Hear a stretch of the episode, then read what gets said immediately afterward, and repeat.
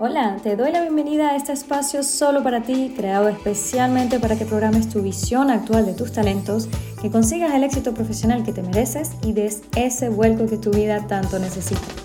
Si me escuchas decirte que comentes en este video, es porque también he compartido esta información en mi canal de YouTube. Así que aprovecho de invitarte a visitarlo, se llama Jessica Rojas Discano y es aquí donde encontrarás más información sobre programación mental y también sobre desarrollo profesional, que por tiempo no alcanzo a compartir aquí. Así que ahora sí, quédate, que ya comenzamos con programación mental para el éxito.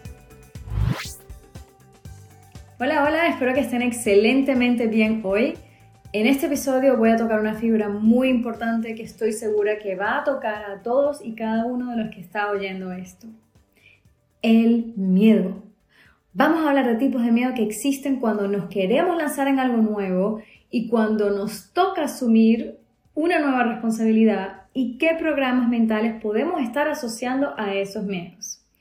Este episodio tiene mucha información constructiva y te ayudará muchísimo a darte cuenta de qué miedo te está frenando. Así que quédate hasta el final de este video, de este podcast y aprovecha entonces de suscribirte para que no te pierdas ningún episodio de programación mental para el éxito. Entonces, ¿existe realmente eso de lanzarse a algo nuevo sin miedos? Eso de voy a esperar a que esté todo listo y controlado antes de tomar acción o eso de cuando me sienta ya seguro y con todas las herramientas, ahí sí lo hago. No, eso no existe completamente. Nadie realmente está 100% listo para lanzar su empresa, para ser manager por primera vez, para ser padres, para invertir en bolsa o en inmobiliaria, para crear sus canales de redes sociales o lanzarse como presidente de la comunidad o a subir sus tarifas inclusive. Y si alguien te dice que sí lo está, está guardándose algo. Y sí, esa persona también tiene miedo. La realidad es esta. Los miedos siempre estarán presentes. La clave no es esperar a que no tengas miedos para tomar acción, es tomar acción a pesar del miedo. Es saber navegarlos y vivir con ellos, porque los miedos son un sistema de alertas que están anclados en nuestro sistema de creencias y en nuestra neurología desde hace muchísimos años y tenemos reflejos inconscientes que nos protegen contra cualquier situación de peligro y el miedo es uno de ellos.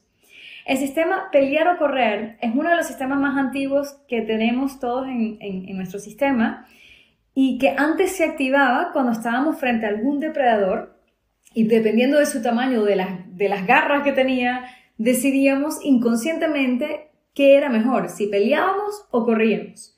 Este sistema era súper útil y de hecho era de vida o muerte.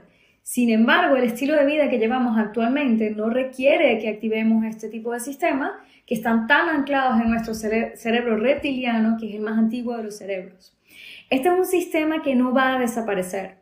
Así que nos queda recurrir a nuestro intelecto y al manejo de las emociones, que son el cerebro cortical y el cerebro límbico, lo que nos va permitir discernir si de verdad hay que pelearse o correr o si simplemente navegamos la situación con calma a pesar del miedo. Aquí te voy a dejar algunos miedos más comunes que emergen cuando estamos enfrentando una situación nueva. Muy bien, que sea una situación deseada o que nos cae por sorpresa. El primero es el miedo al cambio o el miedo a lo no conocido o a lo desconocido. En el episodio 9 hablamos muchísimo sobre por qué cuesta tanto el cambio y los miedos asociados a él. Te recomiendo que lo oigas si este es un miedo con el cual te identificas. El miedo al cambio en realidad es el miedo a lo desconocido. El cambio nos obliga a salir de nuestra zona de confort, donde estamos más tranquilos, donde conocemos todo y a todos, donde tenemos ya anclado un ritmo de trabajo y de vida que nos sale naturalmente y hasta inconscientemente.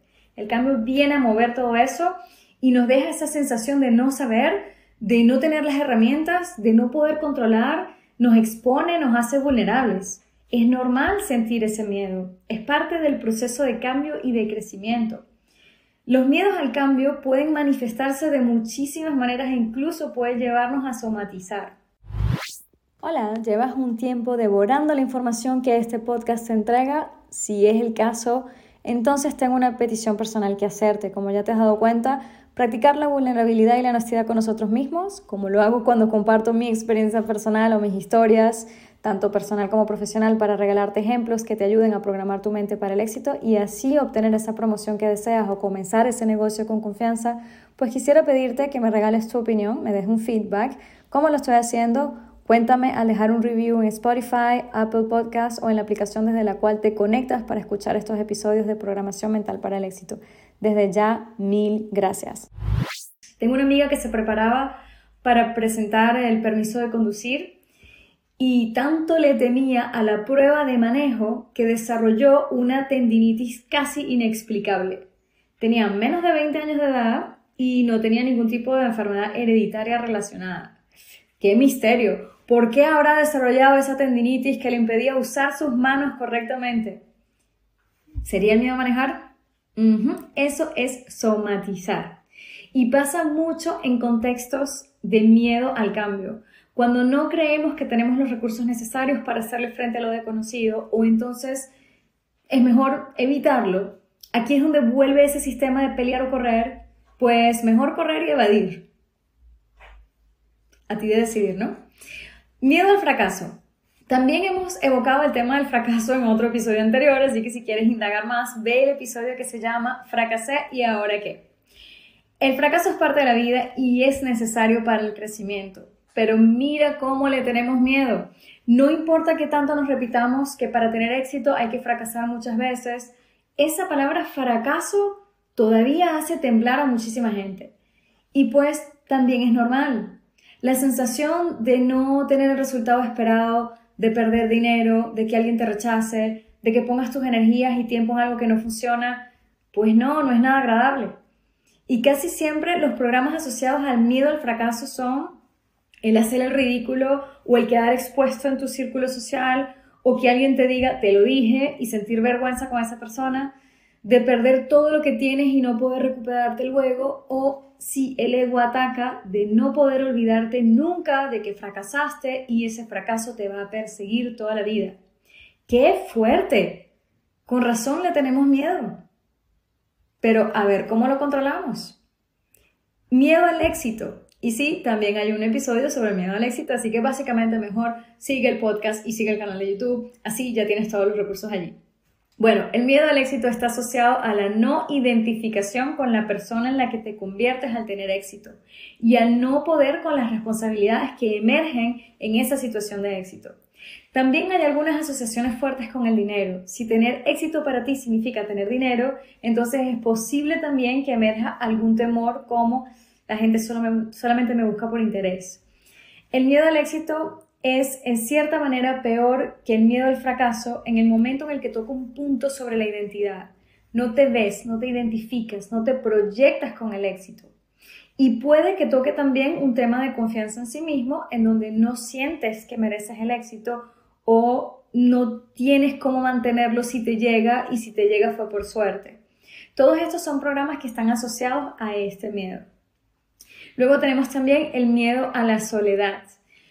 Cuando nos embarcamos en algo nuevo o nos toca asumir una nueva responsabilidad, también surge este miedo a la soledad que viene asociado a ser exiliados de nuestro círculo y por ende de nuestra zona de seguridad. Le pasa mucho a los nuevos managers que fueron promovidos y sus antiguos compañeros ahora son sus subordinados. ¿Te suena familiar? También eh, ocurre a los nuevos emprendedores cuyos amigos todavía son todos asalariados o también a las personas que se embarcan en caminos de sanación o espirituales que nadie entiende, o a los que deciden invertir y el resto del mundo les dicen, estás loco, esta economía no está para eso.